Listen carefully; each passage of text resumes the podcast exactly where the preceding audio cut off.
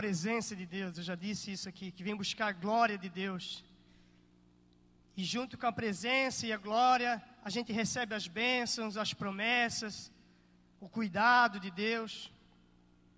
Amém? Glória a Deus. Eu queria que você abrisse a sua Bíblia no livro de 1 Samuel, capítulo 16. Hoje eu vou tentar ser breve. Última vez que eu falei isso, eu levei acho que uma hora e meia. Estou brincando. Amém. Glória a Deus. Bem-aventurados que têm fome e sede de justiça. 1 Samuel 16, o versículo 1. Glória a Deus. Amém? Glória a Deus. Diz assim: Então disse o Senhor a Samuel: Até quando terás dó de Saul, havendo-o eu rejeitado? para que não reine sobre Israel, enche um chifre de azeite e vem. Enviar-te-ei a Jessé, o belemita, porque dentre os seus filhos me tenho provido de um rei. Amém? Senhor, nós te damos a honra e a glória. Usa minha vida, Senhor, e que seja feita a tua vontade aqui essa noite, Pai. Que haja edificação no teu corpo, Senhor. Que haja crescimento. Que haja maturidade, Senhor. Tu conheces a necessidade dos teus filhos, do teu povo, Senhor. Então, me conduza, Senhor, a aplicar a tua palavra da maneira que convém essa noite. Em nome de Jesus. Amém. Então aqui Deus fala para Samuel até quando tu terás dó de Saul? Saul era o rei de Israel na época, e Saul havia se corrompido. Então, Deus diz para Samuel ir à casa de Jessé, o belemita, porque na casa dele, Deus iria levantar um rei. E esse rei se chama Davi. Então, Samuel vai à casa de Jessé, e quando chega lá, ele manda chamar os filhos de Jessé. E Jessé chama os seus filhos, Abinadab, Eliabe, e os sete filhos dele, que eram homens formosos, homens fortes, homens que serviam o exército. E Samuel então olha para aqueles homens e pensa: poxa, um desses será o rei, né? Mas Deus diz que não, Deus rejeita aqueles homens e Deus diz para Samuel: Eu não vejo como homens, eu não vejo aparência, eu vejo coração. Então Samuel pergunta para Jessé se Jessé tinha mais algum filho. E Jessé diz: Tem mais um que está lá cuidando das ovelhas. Então Samuel manda chamar esse, e Deus diz: É esse aí, aquele que eu quero ungir a rei, que era Davi. Aqui a gente vê, né, se ouve muito falar que Deus, ele não olha a aparência. Deus olha o coração. Foi isso que ele disse para Samuel. Então Deus não está preocupado com a nossa aparência. Deus não está preocupado com os nossos status. Deus não está preocupado com a nossa vida, com o meio de convívio que a gente vive, com o nosso sobrenome, porque aqui em Brusque, é, quem tem um sobrenome conhecido, né, é alguém que é importante. Deus não está preocupado com nada disso. Deus está preocupado com o nosso coração. A única coisa que importa para Deus é achar um coração disponível para ouvir a voz dEle, um coração simples, humilde, para receber a palavra dEle, para reconhecê-lo como Senhor, para decidir deixá-lo conduzir a nossa vida. Amém? Então Deus manda Samuel ungir a Davi e por que que Deus escolhe Davi e não outro? Porque Davi, ele era fiel a Deus em tudo que ele fazia. A Bíblia diz que Deus o tirou de, de trás dos currais, das malhadas, dos rebanhos de ovelha. E lhe colocou em lugar alto, lhe colocou numa posição de rei de Israel. Porque Davi ele era fiel em tudo o que ele fazia, ele era fiel a Deus. Ele não era fiel a Deus apenas na sua casa, ele não era fiel a Deus apenas diante das pessoas, dos seus irmãos, ele não era fiel a Deus diante de um público, mas ele era fiel a Deus lá onde ninguém o via, onde ninguém estava nem aí para Davi, lá ele era fiel a Deus. E é assim que Deus espera encontrar a gente. Espera que a gente seja fiel aonde a gente esteja, quando ninguém está vendo, mas Ele está vendo. Quando a gente vai fazer algo errado, muitas vezes a gente olha para o lado para ver se ninguém está vendo, mas Deus está vendo. E é nesse momento que Deus quer encontrar nós com uma fidelidade a Ele, de servir a Ele, de honrar a Ele, de obedecer a Ele. Amém, igreja? E Deus também chama Davi porque Davi tinha um coração humilde. Porque Deus sabia que quando ele ungisse Davi, Davi não iria se corromper. Davi não iria se engrandecer por isso. Davi não iria se ensoberbecer por isso. Ele conhecia o coração de Davi. Ele sabia que Davi, mesmo recebendo a unção de rei de Israel, iria continuar sendo simples, iria continuar sendo humilde, independente da unção, independente da posição, independente do lugar onde Deus iria levá-lo, ele continuaria sendo a pessoa humilde que ele era. Mesmo sendo ungido, continuou humilde. Davi foi ungido a rei, mas continuou cuidando de ovelhas. Continuou servindo os seus irmãos Continuou limpando os estrumes das ovelhas. Continuou fazendo os serviços de um serviçal, mesmo sendo ungido a rei. Porque ele entendeu que ainda não era o tempo dele exercer aquilo para qual ele foi chamado. E ele continuou firme e fiel àquilo que Deus colocava na mão dele. E Deus, ele muitas vezes quer nos dar algo, quer, quer nos levar a lugares maiores, quer fazer nós experimentar do seu sobrenatural, dos seus dons, da unção que já está sobre a nossa vida, que nós temos recebido em culto após culto, temos recebido uma posição de mão, temos recebido profecia, temos recebido o poder de Deus sobre as nossas vidas e Deus quer manifestar esse poder através da nossa vida. Mas Ele sabe se nós vamos manter um coração humilde, ou se nós vamos se engrandecer, ou se nós vamos tirar o método, o mérito de Jesus e colocar o nosso mérito naquilo. Deus sabe que se Ele usar nós para levantar um paralítico ou ressuscitar um morto, se o nosso coração ainda vai permanecer humilde. E nós precisamos rever isso, refletir isso e pedir para Deus a humildade, para que Ele possa usar nós com poder, porque essa é a vontade dele, para que ele possa nos levar a lugares altos, sem que a nossa simplicidade mude, sem que a nossa humildade mude. Deus precisa encontrar em nós um coração humilde, porque é do coração que jorra todas as fontes de vida, é do coração que procede todas as coisas. E ele diz: guarda o teu coração. É o coração que importa para Deus. E Davi, ele continua servindo os seus irmãos.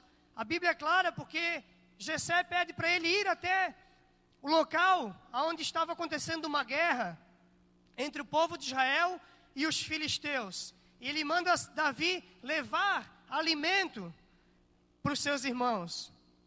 Davi já havia sido ungido a rei, mas ele obedece e ele vai lá levar alimento para os seus irmãos.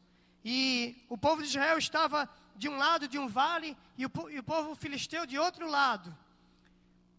E Davi chega ali nessa ocasião e diz que do meio dos filisteus se levanta um gigante que afronta a nação de Israel, que afronta o exército de Saul, o exército do Deus vivo, que afronta os irmãos de Davi que faziam parte desse exército.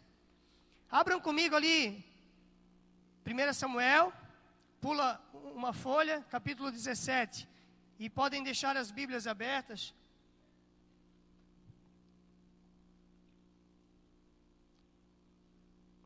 Amém?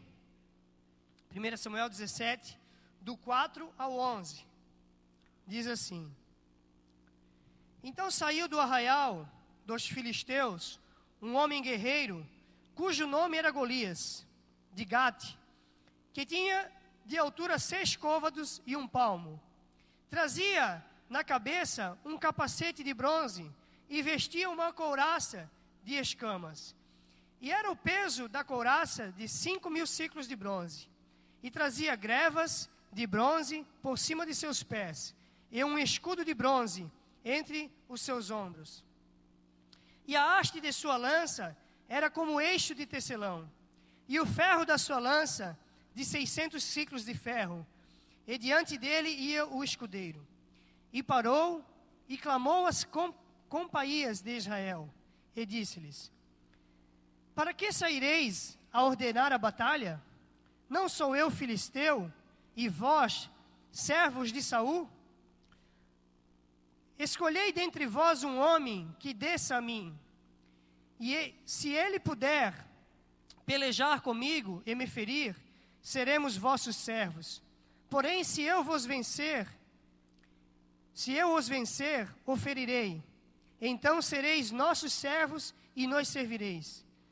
Disse mais o filisteu: Hoje desafio as companhias de Israel, dizendo: Dai-me um homem para que ambos pelejamos. Ouvindo então Saul e todo o Israel essas palavras do filisteu, espantaram-se e temeram muito. Versículo 11. Ouvindo então Saul e todo Israel essas palavras do filisteu, espantaram-se e temeram muito. A Bíblia segue dizendo que por 40 dias, esse gigante, de manhã e à tarde, ele ia à frente do, de um lado do vale e afrontava o povo de Israel. Tem alguém para me enfrentar? Tem alguém que vai pelejar contra mim? E ele se apresentava, ele era um gigante, três metros de altura, com aquelas, todas aquelas armaduras que foi citada ali. Ele se apresentava como um inimigo poderoso a Israel. Israel se deixou levar pelas palavras do gigante, porque o gigante não tinha atingido Israel de nenhuma forma. O gigante não tinha atacado com nenhuma arma. O gigante apenas tinha afrontado com palavras. E o povo de Israel, a nação de Deus, se rendeu à afronta. E essa afronta do gigante fez com que o povo se paralisasse. E isso acontece, querido, porque conosco, porque o gigante representa Satanás, representa o nosso inimigo, que ele nos afronta na nossa mente muitas vezes, tentando nos paralisar, dizendo que nós não somos nada, dizendo que nós não vamos conseguir, dizendo que já não há mais esperança, dizendo que você pecou, você caiu, você teve um tempo fora da igreja e agora não adianta você voltar porque isso é vergonhoso. E dizendo tantas coisas na nossa mente, nos colocando para baixo, nos afrontando, para nos paralisar. E muitas vezes a tendência é darmos ouvidos a, a essas afrontas, a darmos ouvido aquilo que ele fala, e aí nós nos paralisamos e não desfrutamos do propósito de Deus nas nossas vidas. E a Bíblia segue dizendo, no versículo 11, não, desculpa, no versículo 23, seguindo o capítulo 17. Diz assim, versículo 23: Estando ele ainda falando com eles, eis que vinha subindo do exército dos filhos dos filisteus o homem guerreiro, cujo nome era Golias, e o filisteu, o filisteu de Gate, e falou conforme aquelas palavras, e falou conforme aquelas palavras, e Davi as ouviu. Davi ouviu as afrontas que o gigante fazia ao povo de Israel, ao exército de Israel, aqueles que eram preparados para a guerra. E Davi era um menino, era um jovem, inexperiente em batalha, mas fiel a Deus. E ele ouviu essas palavras. Então percebam a diferença entre o povo de Israel e entre Davi, que era fiel a Deus, que tinha um relacionamento com Deus. Ele não viu o gigante como uma afronta, como um desafio. Ele não deu ouvido àquilo que o gigante disse, porque Davi sabia quem ele era. Davi sabia o Deus que ele servia. Davi sabia o propósito que Deus tinha na vida dele e a unção que havia sobre a vida dele. E é isso, essa convicção que nós temos que ter quando nós somos afrontados, quando nós passamos por dificuldades, por tribulações, por afrontas, por perseguições, por tentações. Nós devemos nos apoiar em quem nós somos em Deus, filhos do Deus Altíssimo. E nós somos ungidos, a mesma unção que há sobre Davi, há sobre a nossa vida. A mesma unção de rei.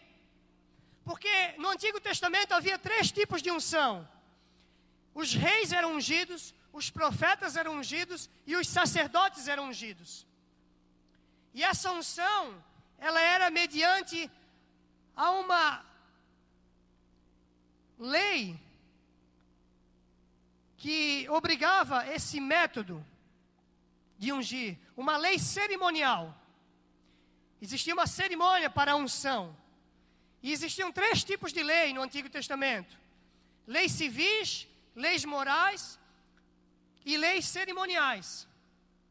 E Jesus, quando ele veio à terra, ele disse: Eu não vim para revogar a lei, mas eu vim para cumprir a lei. E Jesus cumpriu as três leis nele. E a moral existe até hoje, porque sem essa lei moral não há diferença entre certo e entre errado, entre o pecado, entre o santo e o profano. Então, quando Jesus cumpriu a lei, essas três junções de reis, profetas e sacerdotes estavam sobre Jesus. Por isso, quando nós o aceitamos e nós recebemos a unção, porque a Bíblia diz que o Espírito do Senhor está sobre mim, pelo que me ungiu, nós recebemos essas três unções. Essas três unções estão sobre as nossas vidas, sobre os filhos de Deus, de reis, profetas e sacerdotes. A unção de sacerdote ela está sobre a nossa vida para nós levarmos a levarmos a Deus a causa do povo. Em intercessão a Deus, a nós se colocarmos diante de Deus a favor do povo, como sacerdotes, a favor da nossa família, a favor da nossa igreja, a favor da nossa cidade, a favor dos nossos amigos, dos nossos familiares, e levantarmos intercessão a Deus a favor dos nossos irmãos. Nós temos essa unção. A unção de profeta está sobre a nossa vida para nós trazermos a mensagem de Deus ao povo, para nós pregarmos o Evangelho. Porque a gente se alegra quando nós somos chamados para trazer uma mensagem, para pregar o Evangelho na igreja, num centro de recuperação, a um grupo de pessoas. Isso é gostoso. Quem já teve essa experiência se alegra. Tem alguns que anseiam isso, tem alguns que buscam isso. E vai acontecer na sua vida, querido, porque é promessa de Deus para a sua vida. Só que nós não se alegramos da mesma maneira quando nós lemos Mateus, Mateus 28, 19. Quando o próprio Jesus nos incumbiu a pregar o Evangelho. Ide por todo mundo, pregar o Evangelho a todas as nações, como é cantado. Aí nós não nos alegramos da mesma maneira. Mas existe essa unção sobre a nossa vida. Uma unção liberada para pregar o Evangelho, para curar o enfermo, para libertar o cativo, está sobre a nossa vida. E Deus conta conosco, Deus conta com a igreja jovem, porque os jovens são a resposta para a próxima geração. E existe a unção de rei que estava sobre Davi, que é para nós governarmos, não mais sobre pessoas, como era aquela época, mas sobre todas as coisas. A mesma unção que Deus falou para Adão, dominar sobre todas as coisas. E em Cristo, isso é restaurado. Amém? Glória a Deus. versículo 27. 26. Então falou Davi aos homens que estavam com ele, dizendo: Que farão aquele homem que ferir a este filisteu e tirar a afronta de sobre Israel? Que é, pois, este incircunciso filisteu para afrontar o exército do Deus vivo? 27. E o povo lhe tornou a falar conforme aquela palavra, dizendo: Assim farão ao homem que o ferir. 28. E ouvindo Eliabe, seu irmão mais velho, falar aquele, aqueles homens, acendeu-se a ira de Eliabe contra Davi. E disse: Por que desceste aqui? Com quem deixaste aquelas poucas ovelhas no deserto? Bem conheço a tua presunção e a maldade do teu coração, que desceste para ver a peleja. Aqui nós vemos Eliabe, queridos, repreendendo Davi. Davi ouve a afronta de, do gigante, e ele se indigna, e ele não se conforma, e ele diz: Quem que é esse incircunciso para desafiar o Deus vivo? E Eliabe, que era um guerreiro, que fazia parte do exército, mas que já não acreditava nem mais mesmo nele mesmo. Ele então barra São, uh, Davi e, e é usado por Satanás para barrar Davi, para que Davi não se colocasse na brecha pela nação e vencesse o gigante. Isso representa aquelas pessoas que talvez muitas vezes no decorrer da nossa vida, da nossa caminhada, vão se colocar diante de nós e nos tentar nos barrar porque elas já perderam a unção, o odre se rasgou, estão vazias de si mesmo. Então elas veem nós cheia do fogo, querendo fazer a obra de Deus, querendo mudar uma nação, uma geração, fazer a diferença nesse tempo. E elas vão dizer: Quem tu pensas que tu és? Onde? Vai lá cuidar das ovelhas. Quem tu acha que tu és? Para querer fazer alguma coisa. E vão tentar nos apagar, vão tentar nos parar, vão tentar impedir nós de sermos aquilo que Deus nos chamou para ser. Mas Davi, ele tinha uma convicção dentro dele, do chamado dele. Davi tinha uma convicção dentro dele, que havia um propósito na vida dele, que Deus queria usar ele. No 29, diz assim: Então disse da, Davi: O que eu fiz agora? Porventura não é, porventura não há razão para isso? Para mim me indignar e me colocar na brecha pela nação, pela igreja, pela cidade, contra o esfriamento, contra a apostasia, a favor de um avivamento? Por acaso não é essa a vontade de Deus? Levantar um povo que irá orar, que irá pregar, que irá se consagrar, que irá fazer a diferença no seu tempo? Por acaso não é essa a vontade de Deus? Nos levar às nações, nos levar a púlpitos nessa nação? Por acaso não é essa a vontade de Deus? Usar nós nos cinco ministérios, mestre, pastor, evangelista, profeta e apóstolo? Essa é a vontade de Deus. Nos usar, querido.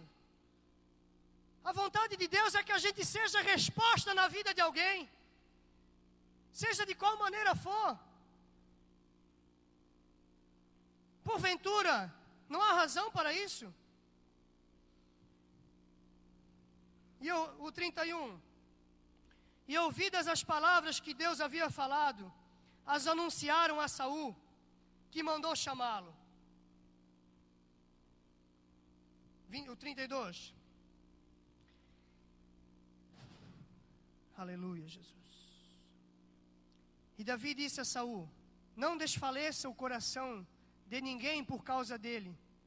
Teu servo irá e pelejará contra este filisteu.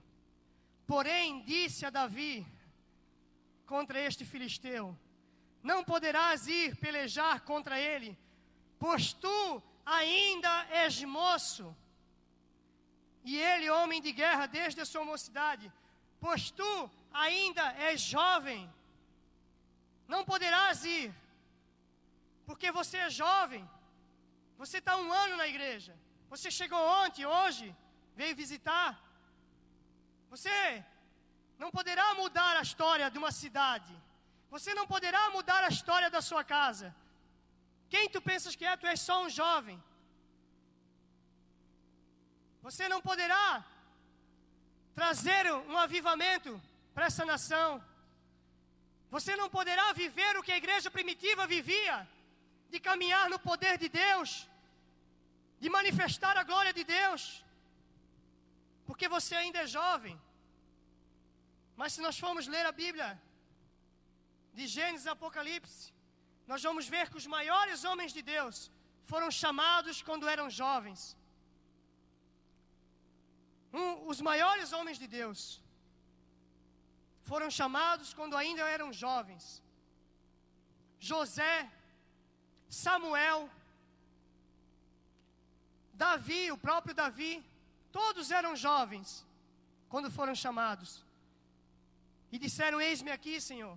Entregaram sua vida para Deus, decidiram viver para Ele, decidiram conhecer a Ele, decidiram obedecer a Ele, decidiram servir a Deus com a sua vida.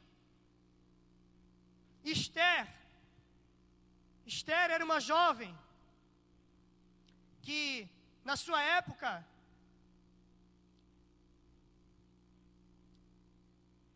o povo judeu estava ameaçado de ser exterminado, porque o rei havia assinado um decreto com o seu anel, carimbado o decreto, para exterminar todo o povo de Israel. E Esther era uma jovem que se colocou na brecha por uma nação, que invocou o povo a jejuar por três dias a favor do povo judeu. E Deus interviu e mudou a história daquela nação por causa de uma jovem. Deus livrou aquela nação. E Deus quer contar comigo e com você nós, tomo, nós somos uma igreja culta, uma igreja sábia, uma igreja que tem adquirido, comido do melhor, que tem provado de um conhecimento. Mas não adianta só o conhecimento se nós não tivermos um relacionamento com Deus, se nós não tivermos uma santidade, uma consagração. Não adianta só conhecer a Deus pela palavra, mas sim por um relacionamento, nós devemos conhecê-lo. Jesus disse, disse assim, ó: Se vós estiveres em mim e as minhas palavras estiveres em vós, pedireis tudo o que quiser e vos será dado. Mas nós precisamos estar nele primeiro. Nós precisamos voltar ao primeiro amor. Eu, Deus falou para mim sobre o primeiro amor desde hoje de manhã. Eu não acrescentei nada disso e falou ali atrás de novo. Existem pessoas que precisam voltar ao primeiro amor aqui. E ele diz: lembra-te de onde caísse, e te arrepende, e volta ao primeiro amor. Sabe qual é o primeiro amor? Sabe quem desfrutou do primeiro amor pela primeira vez? Adão foi o primeiro homem que teve um relacionamento com Deus diário, aonde Deus descia todos os dias para ter um relacionamento com Adão, para falar com Adão, para ouvir Adão, para se comunicar com Adão. Mas Adão pecou e o pecado afastou Deus dele. Mas aí um dia Deus mandou Jesus para morrer em nosso lugar e restaurar esse relacionamento. Porque a Bíblia, a Bíblia diz que o, céu, o véu se rasgou. E agora, através de Jesus, nós temos acesso a Deus novamente. E agora não é Deus mais que vem aqui todos os dias, mas é nós que devemos ir a Ele, através de Jesus Cristo. Porque Ele está todos os dias de braços abertos, esperando nós para termos um relacionamento, esperando nós para orarmos, para buscarmos Ele, para falar com Ele.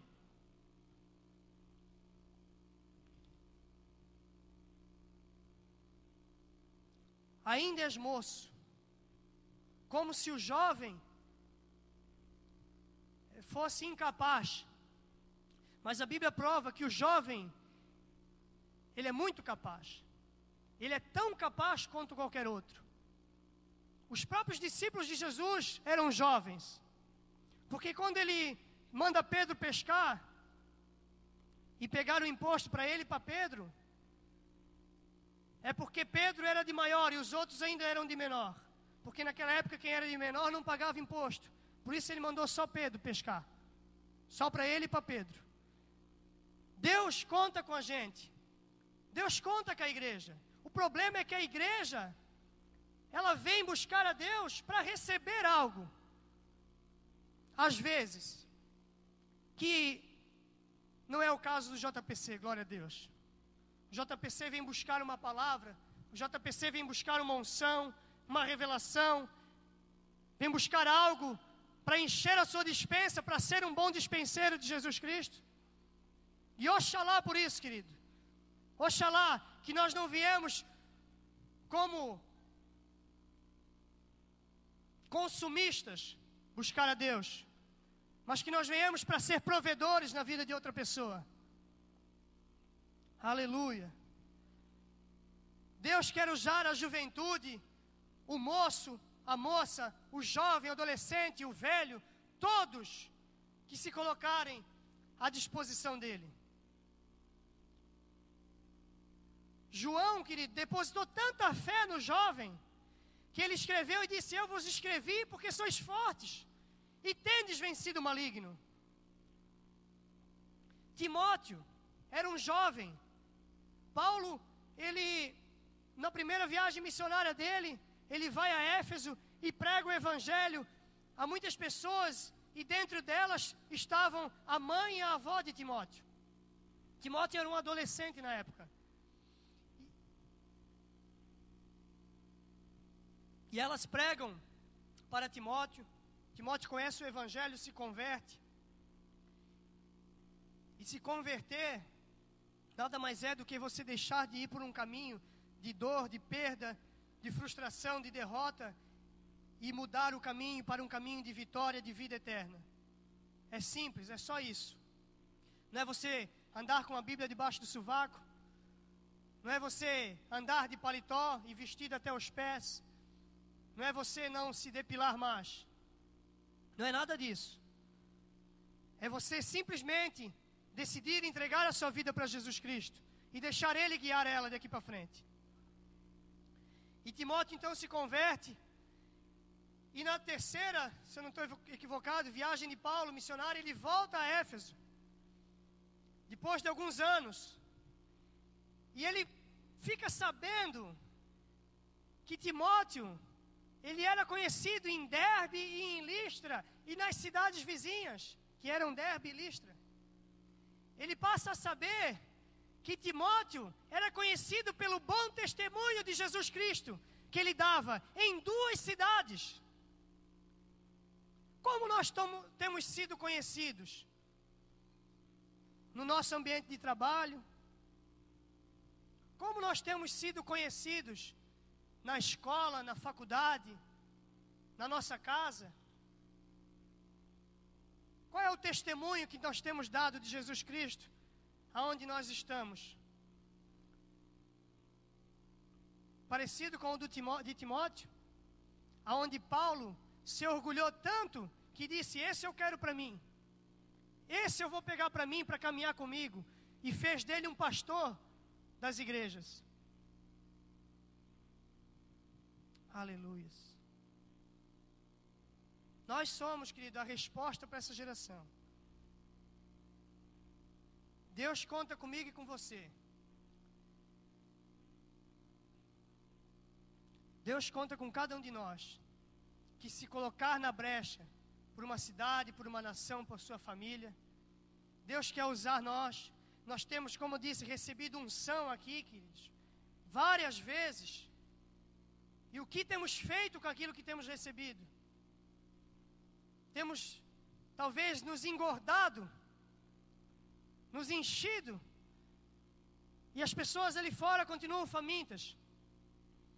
esperando uma palavra de ânimo, de esperança, esperando que a gente fale de Jesus Cristo, pregue Jesus Cristo e esse crucificado e só. Não precisa muita coisa. Aquilo que nós já temos de Deus é suficiente para salvar multidões. Mas nós precisamos voltar ao primeiro amor, voltar a Deus, porque eu sinto uma frieza espiritual vindo sobre a igreja. E ela é bíblica. Ela é bíblica. Mas a Bíblia diz que muitos se esfriarão, mas não todos.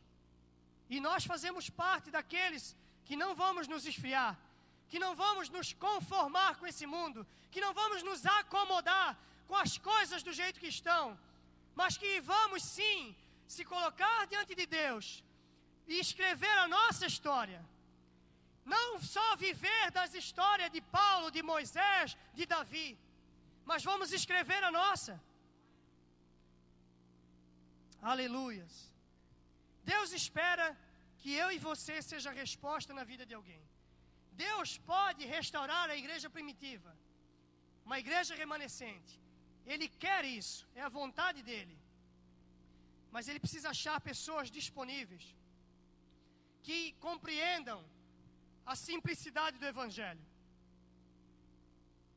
que vivam como a igreja primitiva vivia, que elas vendiam tudo o que eles tinham e dividiam entre si, davam aos pobres, saciavam a necessidade dos outros. Ah, mas então Deus quer que eu venda o meu carro? Não, não é isso. Nesses dias de hoje não é dessa forma que Deus quer. Nesses dias de hoje, Deus quer que a gente seja a igreja primitiva a ponto de oferecer ao outro aquilo que nós temos, a ponto de usarmos o nosso carro que Ele tem nos dado, quando nós pedimos a Ele com o joelho no chão, para trazer alguém para a igreja, para buscar alguém para buscar o irmão no dia de chuva e frio que tem moto, e você passa na frente da casa dele para você trazer ele para a igreja. Para você usar os, os dois, três, quatro, cinco salários mínimos que Deus te deu, para você investir numa bolsa, numa cesta básica, num lanche para o seu irmão, para você usar aquilo que Deus tem te dado, para você ser a resposta na vida de alguém. É assim que Deus quer nos usar, querido. Não precisa nos levar a lugares altos, mas seja usado por Deus nas mínimas coisas. Seja usado por Deus para levar o irmão embora, para buscar alguém, para se doar. Faça como Ana. Ana fez uma oração maravilhosa a Deus. Se eu achar graças diante de ti, conceda o meu pedido. Ou seja, se eu achar graça, se tu sorrir da minha vida. Se a, se a minha vida alegra o teu coração, conceda o meu pedido e eu vou oferecer a ti. Ofereça os seus pedidos a Deus. Ofereça aquilo que você pede para glorificar o nome de Jesus. Então você vai ver as bênçãos sendo derramadas sobre a tua vida. Aleluias. O Evangelho de Jesus Cristo ele consiste no outro, ele consiste no próximo. Amar a Deus em primeiro lugar e ao teu próximo como a ti mesmo. Primeiro a Deus, depois o próximo, e em terceiro lugar a você. O Evangelho consiste no outro. Abram lá em, em Isaías 58, 6. Deus quer nos usar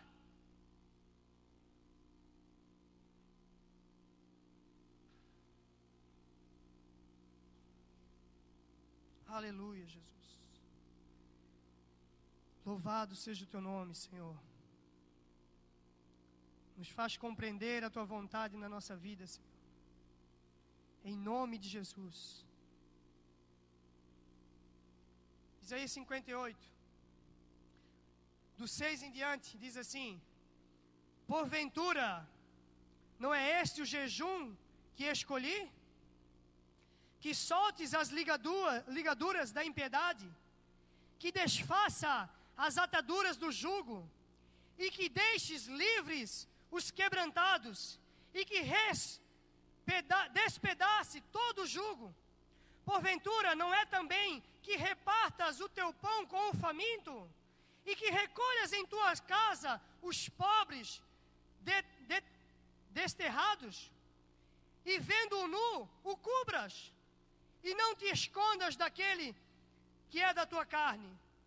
E então romperá a tua luz como a alva, e a tua cura apressadamente brotará, e a tua justiça irá diante de ti, e a tua face irá diante de ti da tua face, e a glória do Senhor será a tua retaguarda. Então clamarás, e o Senhor te responderá. Gritarás, e ele dirá: Eis-me aqui.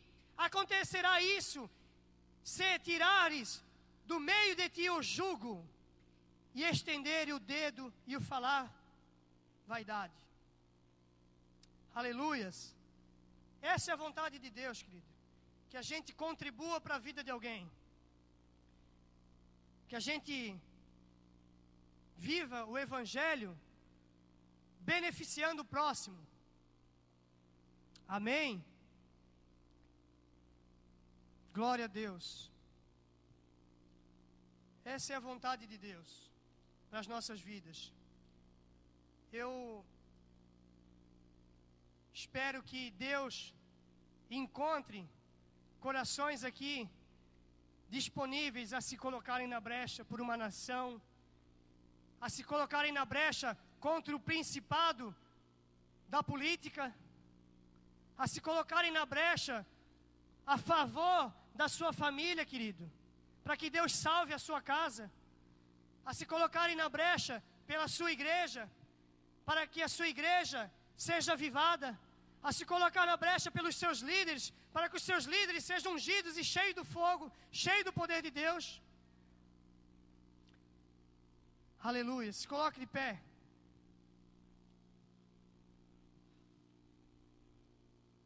Glória a Deus.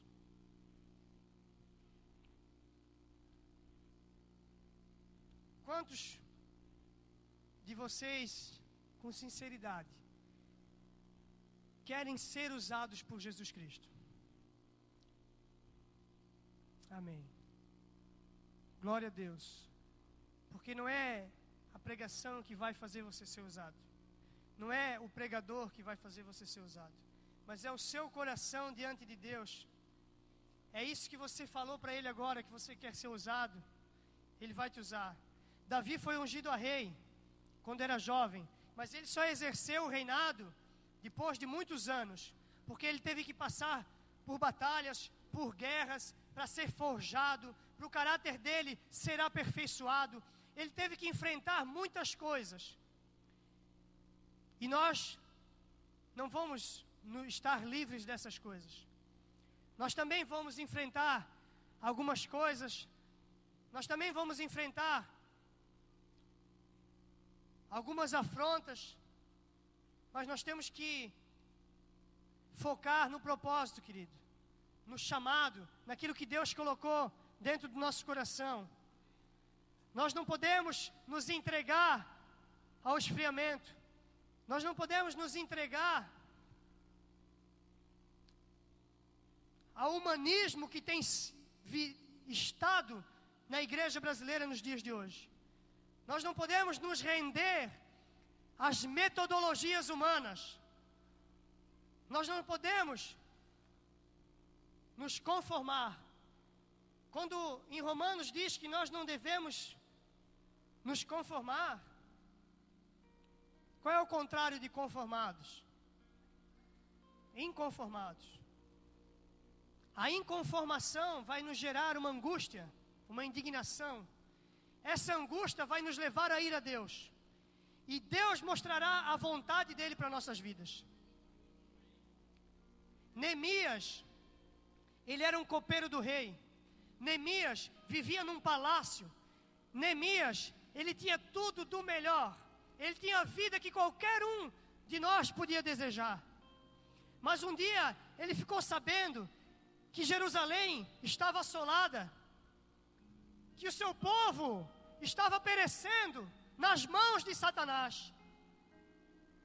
E isso gerou uma angústia dentro dele, querido, que fez ele abrir mão do seu conforto, que fez ele abrir mão dos seus próprios sonhos, às vezes, para ir a campo, para sair da onde ele estava e se colocar na brecha pela nação de Israel.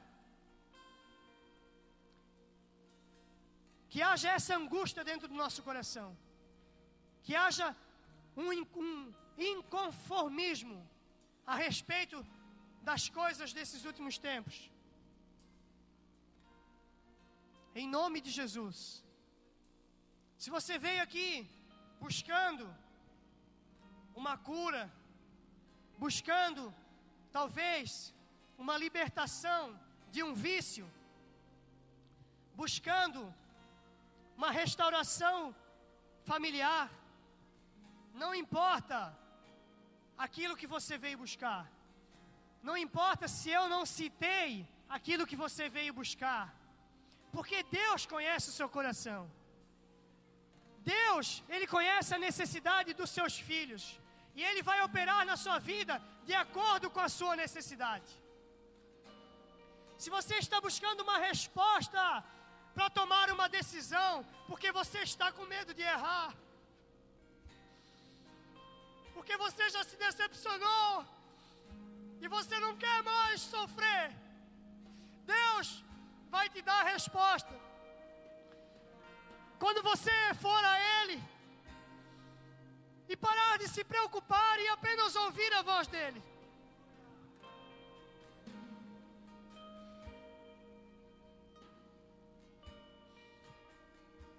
Se você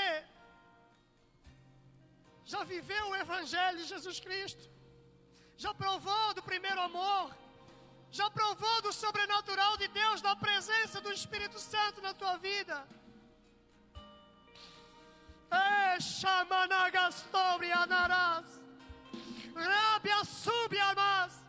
Raquedastobianavassúbia. Deus quer te encher de volta.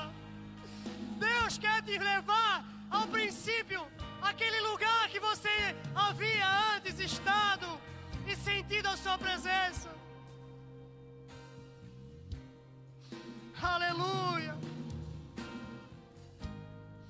Você que já foi usado por Deus, que tinha um chamado, um propósito, que já foi liberado, profecia sobre a tua vida. E que talvez o tempo, o esfriamento tenha te feito esquecer disso. Talvez as vozes da sua mente tenham dito que isso não é para ti.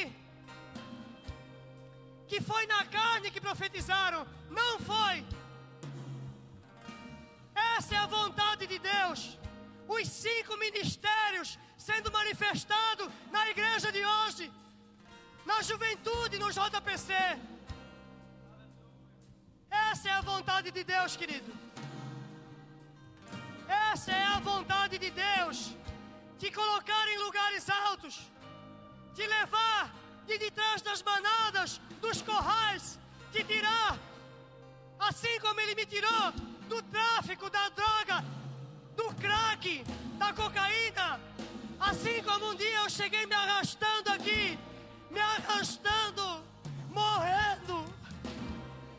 E se Ele fez comigo, Ele vai fazer com você. Ada cachema nagasória.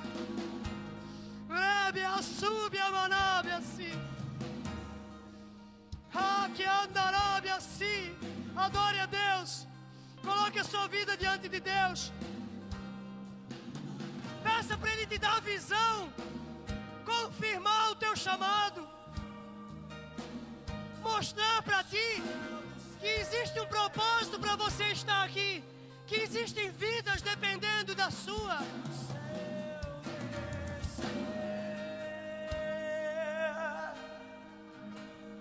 Deixa o céu descer. Deixa o céu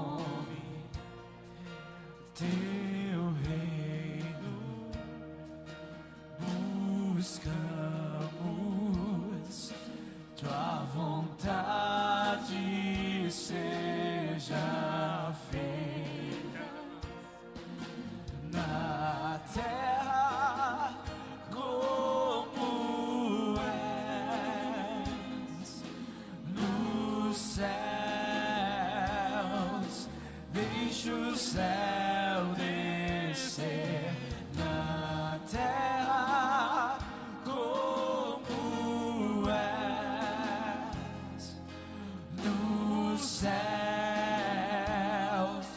deixa o céu descer, oh, deixa o céu.